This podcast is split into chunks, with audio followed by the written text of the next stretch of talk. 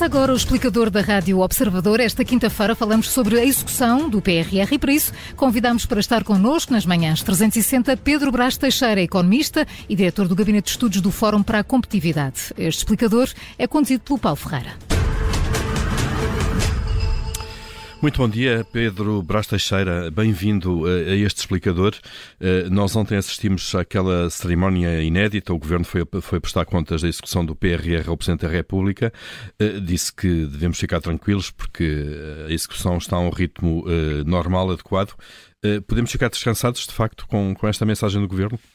Uh, penso que não. Mas gostava de começar por, por assinalar o seguinte. O governo negou o tempo todo que existissem problemas com a execução, no entanto, tomou uma série de medidas para, para resolver o problema que afinal que não existia, que aparentemente não existia. Hum.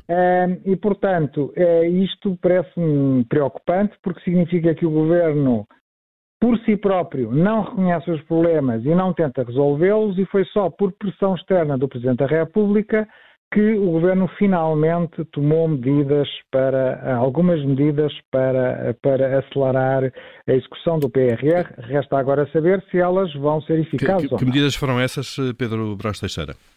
Uh, muito bem. Uma das medidas foi reforçar as equipas da administração pública que lidam com, com os projetos do PRR. Portanto, era uma das, uma das questões que, que se estava a, a, queixar, que era uh, um, o governo houve uma pressa absolutamente eh, absurda em contratar os projetos do PRR. Já foram neste momento contratados 100% dos projetos do PRR. Isto é, já sabemos para onde é que há de ir o dinheiro. É, mais do que isso, mais os, os, os projetos já foram é, com, com alguns é, e mais de 60% já foram aprovados.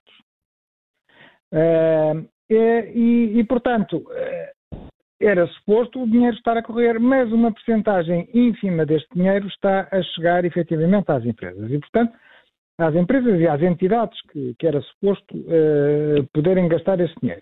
E, uh, portanto, uh, havia claramente indicações de que, de, de, de que, havia dificuldades. E havia dificuldades na aprovação, nomeadamente por parte da, administra da administração pública.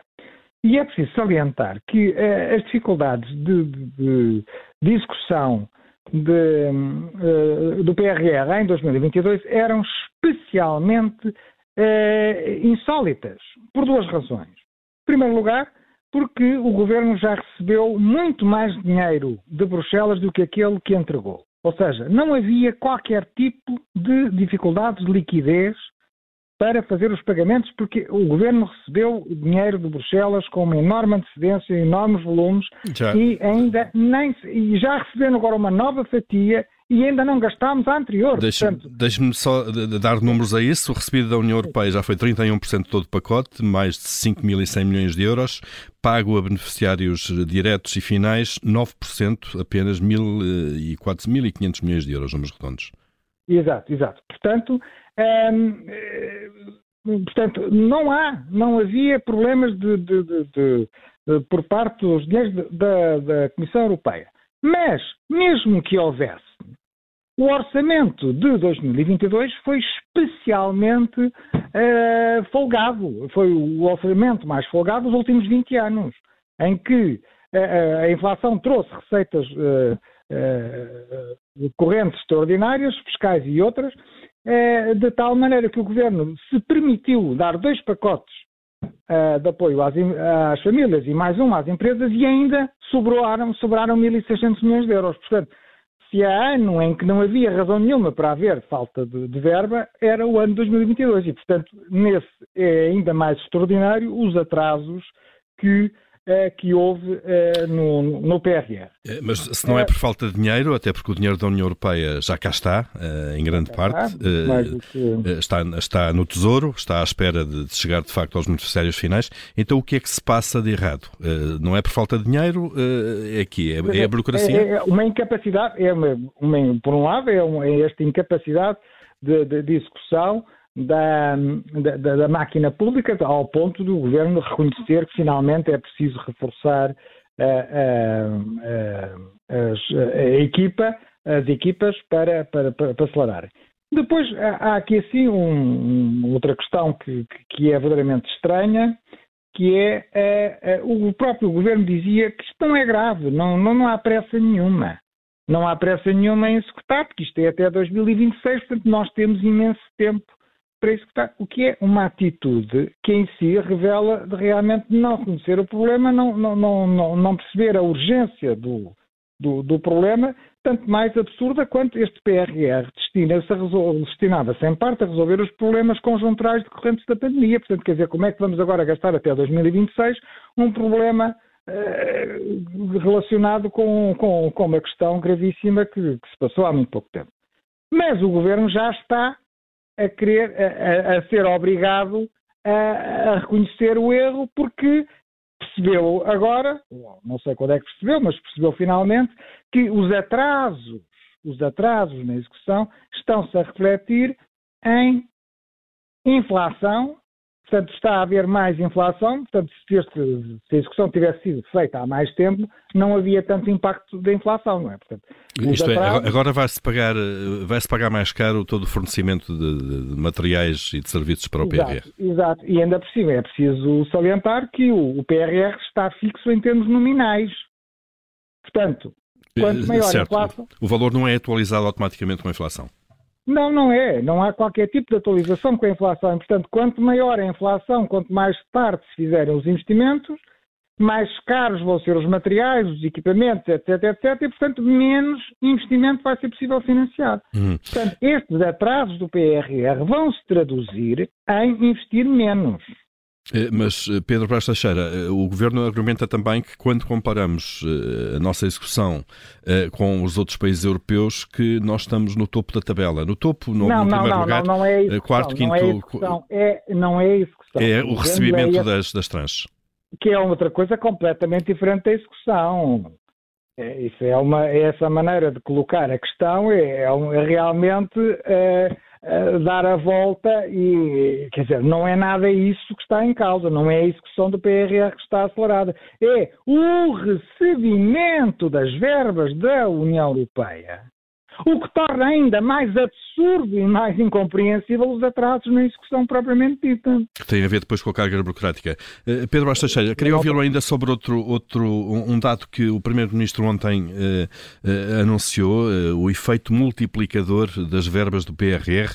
O Primeiro-Ministro disse que por cada euro do PRR executado, colocado na economia, isso terá um efeito de 5,3 euros de impacto na subida do PIB.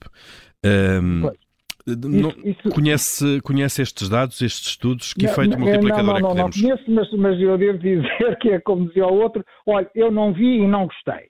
Uh, porque isto é uma pura fantasia. Uh, porque, uh, ouça uma coisa, o, com estes valores, se isso fosse verdade, o nosso PIB disparava para crescer para aí assim uh, 3, 4% ao ano. Eu, eu, eu fiz as contas e dá um disparo de 40% do PIB nominal. Uh, se fosse todo feito no mesmo momento, como é evidente, em relação ao PIB que nós temos agora, 40%. O que é realmente uma fantasia total e completa. Uh, quer dizer, isso, isso, isso não, não, tem credibilidade absolutamente nenhuma. Uh, e, e é preciso salientar aqui outra coisa: é que o PRR, na verdade, era suposto, era suposto ser um investimento que soma ao investimento público uh, que, que, já haveria. Portanto, seria um extra que viria beneficiar adicional, adicional à economia. Portanto, seria um impulso adicional. Ora, o que nós verificamos é que o PRR e os fundos europeus em geral estão a funcionar como um substituto do investimento público. Portanto, em vez de acrescerem ao investimento público que haveria de qualquer maneira, estão a substituir e, portanto, estão a dar margem para o governo cortar na despesa de investimento e gastá-lo no outro lado. Vamos pôr números nisto. Entre 2000 e 2010, o investimento público representou 4,2% do PIB.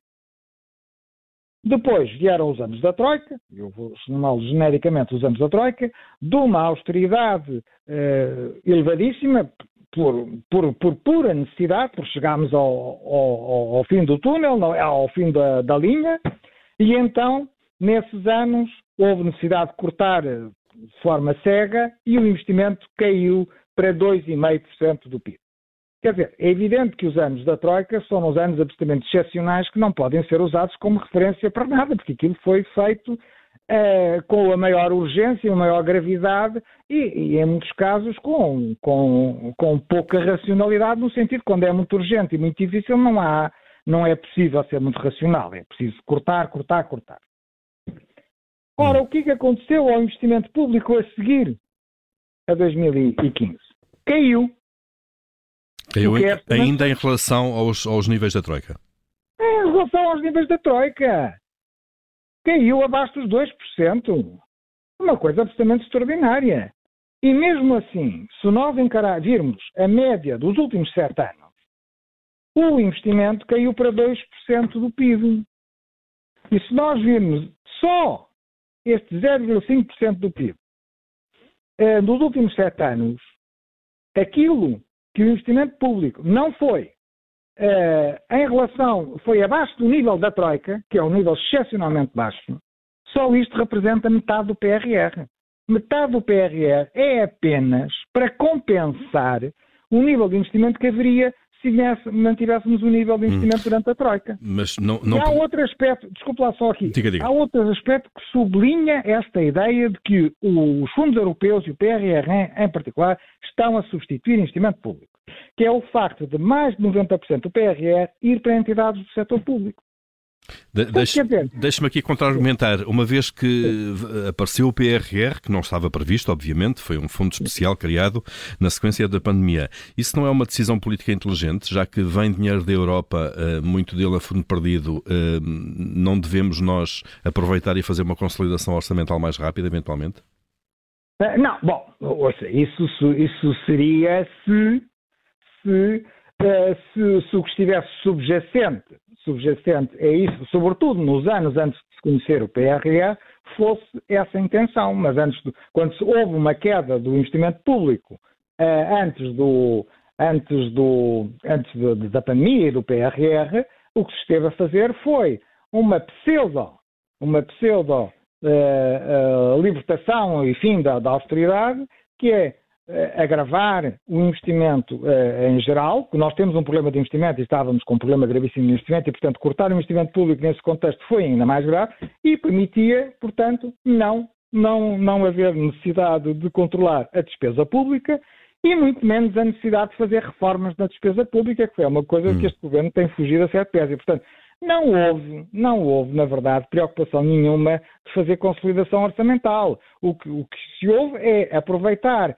em vez de uh, usar estes fundos europeus para acrescentar o investimento público, que era necessário de qualquer maneira, o que nós estamos é a dilapidar investimento em despesas correntes. Ora, isto em termos de crescimento económico é péssimo. Uhum. Porque nós temos um problema de falta de capital, o estoque de capital é baixíssimo em Portugal e, portanto, em vez de estarmos a investir, estarmos a dilapidar em despesas correntes, é uma péssima estratégia de médio e longo prazo. Uh, para fechar mesmo, Pedro Bastos Teixeira, uh, mas acredita que vamos chegar a 2026, de facto, com o PRR todo, todo executado? Bom, uh, não sei. Vamos ver se o Presidente da República continua a pressionar o Governo ou não. O problema é que o próprio PRR não é um programa, um programa bem desenhado, porque é um programa baseado basicamente em estímulos da procura. Não é, e portanto, se nós, eh, e portanto, quando, quando, a, a, o foco está em gastar dinheiro, eh, não há grande critério na escolha do investimento. Se fosse o lado da oferta, em querermos aumentar a capacidade produtiva e o potencial de crescimento da economia portuguesa, ah, isso teria que haver uma escolha muito mais criteriosa. Mas não foi isso que presidiu à escolha dos projetos para o PRR. E, portanto, mesmo que nós tenhamos um PRR todo executado até 2026, não acredito que daí resulte qualquer mudança estrutural da economia portuguesa, muito menos esses crescimentos fantasiosos que o Governo está a falar.